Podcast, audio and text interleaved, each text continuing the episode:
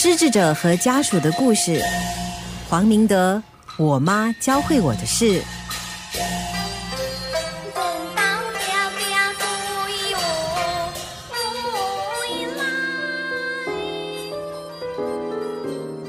欢迎收听我妈教会我的事。当然，除了是家里如果有失智症患者的一些看护者 caregiver 的话呢，可以在在里头找到一些共鸣之外呢，我们也当然希望呢，这个社会呢，对于这个失智失能或者 dementia 是吧，有更多的了解。然后呢，当然我们前面有一些节目也跟大家讲讲，从明德的例子，妈妈教会他的事情，呃，不管是本身的个性也好，或者是要怎么样处理面对这个问题，因为明德他他是。呃，社工，然后接触的很多这个医疗，他的医生朋友啊，他的亲戚朋友都有类似这个，所以我觉得透过他的呃说明的话，虽然只是讲他妈妈的 case，可是当中也会带出一些他学习到，他从别人身上领悟到的一些关于看护者可以参考的部分了，参考的部分了。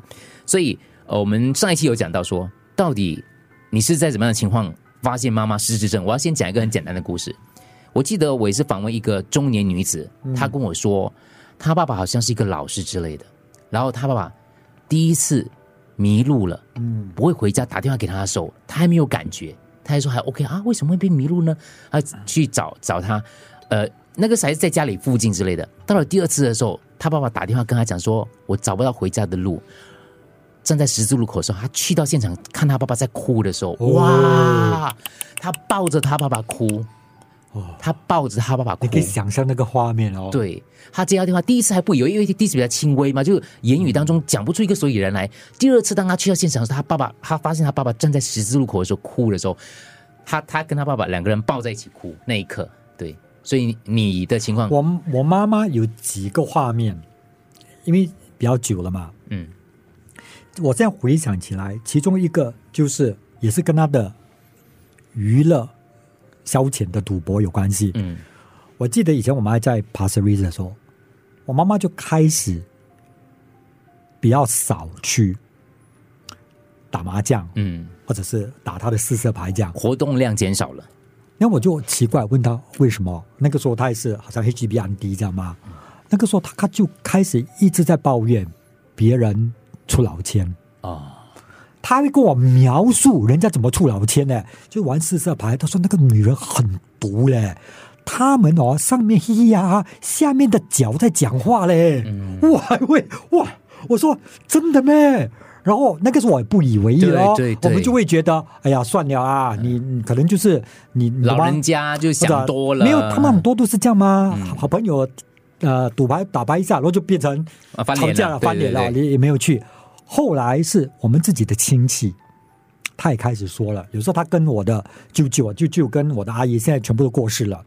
他们几个兄弟姐妹还会打牌的，打到后来一两个也退出了。他也是回来就一直讲，说那个谁谁谁出老千，谁谁谁谁。哇！后来我才发现，嗯，有一点不对劲啊。嗯，他是很多事情累积起来的。然后我就觉得那个是最早记忆里头，我觉得。就是他开始这样的一个现象，然后真正的恐慌的那个时候是搬家，哦，那个是我学到的一个很惨痛的一个教训。二零一二年九月的时候，那时候搬的。你知道为什么我要搬家吗？要赚钱啊，房房没有，因为不是不是不是 不是，因为以前我跟我姐姐，我姐姐未嫁，我没有娶嘛，我们两个都单身，跟妈妈住，住在巴士一个五房室。对，然后后来就有很多人都来跟我讲。你们不行的，其实你们应该两个人各自去买自己的房子，然后以后你们做养老。后来我们听听听，哎，我们也年纪不轻了，那个时候四十四十了，四十多了，我们就讲 OK 啊，对啊，所以我们那个时候就决定说要把巴斯瑞斯房子卖掉。对，然后我姐姐去买，然后我们就刚好后来卖掉。那个时候啊，我再回想起来，其实那个时候就是我妈妈开始出现失智症的初期了。可是我们没有想到，因为就是那种。我跟你讲，不要出门啊！那种你，然后你会觉得是不是你越老越啊勾搭啊？你话我们讲越老越偏孤僻，孤僻，越老性格就越就是你一搬家了之后，发现他又不活跃，然后又不出门，很多事情都不做了啊，宅在家里了。然后后来我们就决定搬家咯，搬家又跟他谈，后来我就慢慢发现，哎，不对劲了。他就开始很多的那种 reaction，哎，我搬家。我们已经做到这个地步啊，这个我讲出来，我会被我大姐掐死的。我家话说，我们三姐弟都是很虔诚的基督徒。嗯，我妈不是吗？对，我妈是拜观音、大伯公那一类的。之前对，后来我们就发现我妈妈不对劲了，她就说我们没有经过她的同意，就把她的棺材本的那个房子卖掉了。可是已经塞了了，已经卖了。我不是哇，他就 react 啊，哇，我们就他就觉得我们不孝啊。你之前有跟他讨论过？对，他答应我们才敢卖的吗？是是是。后来我做到一个地步，哎，就是我们认识的那个妈的，嗯，我们的一个朋友，就带我们去到一个师傅嘞，嗯。还去求福哎，大文妈去，我问那个师傅我要做什么呢？我师傅还讲，还好那个师傅 有同理心啊，做的蛮简单的，什么买米啊，买什么去那个新家撒撒撒，什么什么这样，就你们知道这样怎么样让妈妈更安心一些？对，我我我我我我就讲讲说啊。哎，我我这样讲，很多基督徒的朋友一定骂死我。可是我觉得 OK 啊，就是要让他老人家安心嘛。对，所以我还做做了，真的去新家撒米啊，什么什么，然后就搬家喽。那个时候确诊确诊了吗？还没有，还没有确诊，还没有确诊。那个时候不知道，是要回想起来。那个时候就觉得妈妈不可理喻。对，你早讲不要啦，你你都没有讲，等到我们已经生米煮成熟饭，字也签了，房子也卖了。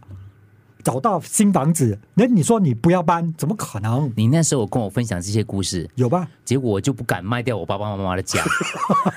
那时候本来我们想买一件大，对我们不想买买一件大件一点的，因为我们兄弟姐妹很大了嘛。从外地回去的话，地方不够住嘛。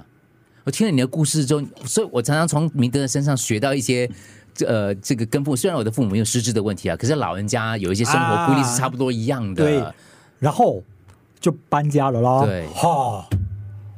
别急，没关系。搬了哦，他拍桌子了，搬了就开始了，就开始了。其中一个哦，嗯，第一个就是跟你讲那个朋友一样，因为而且我们选择那个那个房子是我妈妈我们以前曾经住过的。啊，三十二三十年前我们曾经住过，在不多，就是我们现在住的这个房子。是他的老干崩来的，我妈妈应该很熟的。所以我们去可以搬搬，还装修到，所以那个时候每个人都在讲，我说哇，我家很漂亮啊，好像公寓啊，什么鬼啊？因为我跟我姐姐讲说，这大概是我妈的最后一个房子了，所以我们我们把它装修的好一点哇，大概之类的。是，那搬去了。我妈妈以前她我们没有女佣吗？都是她去巴萨煮饭啊。对，然后她就走走走去大牌二幺六的一个巴萨，然后就开始就连她一来回来跟我们讲的说，我们还当笑话听呢。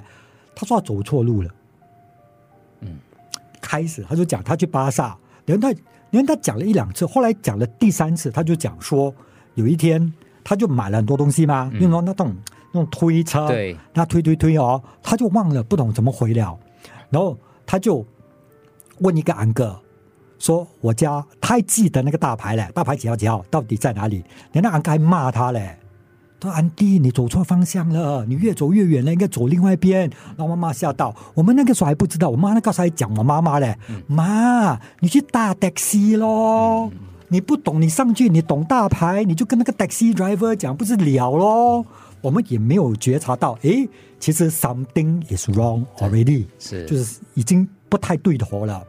然后慢慢慢慢的哦，到最后哦，他就不要上巴萨了。嗯，我后来觉得哦，他是恐惧了。嗯，他怕迷路的，一直迷路吗？一直去，一直迷路吗？他就不要去了。那我觉得很奇怪。后来我们也就是，然后最典型的有一次哦，我 cannot forget 的失智者和家属的故事。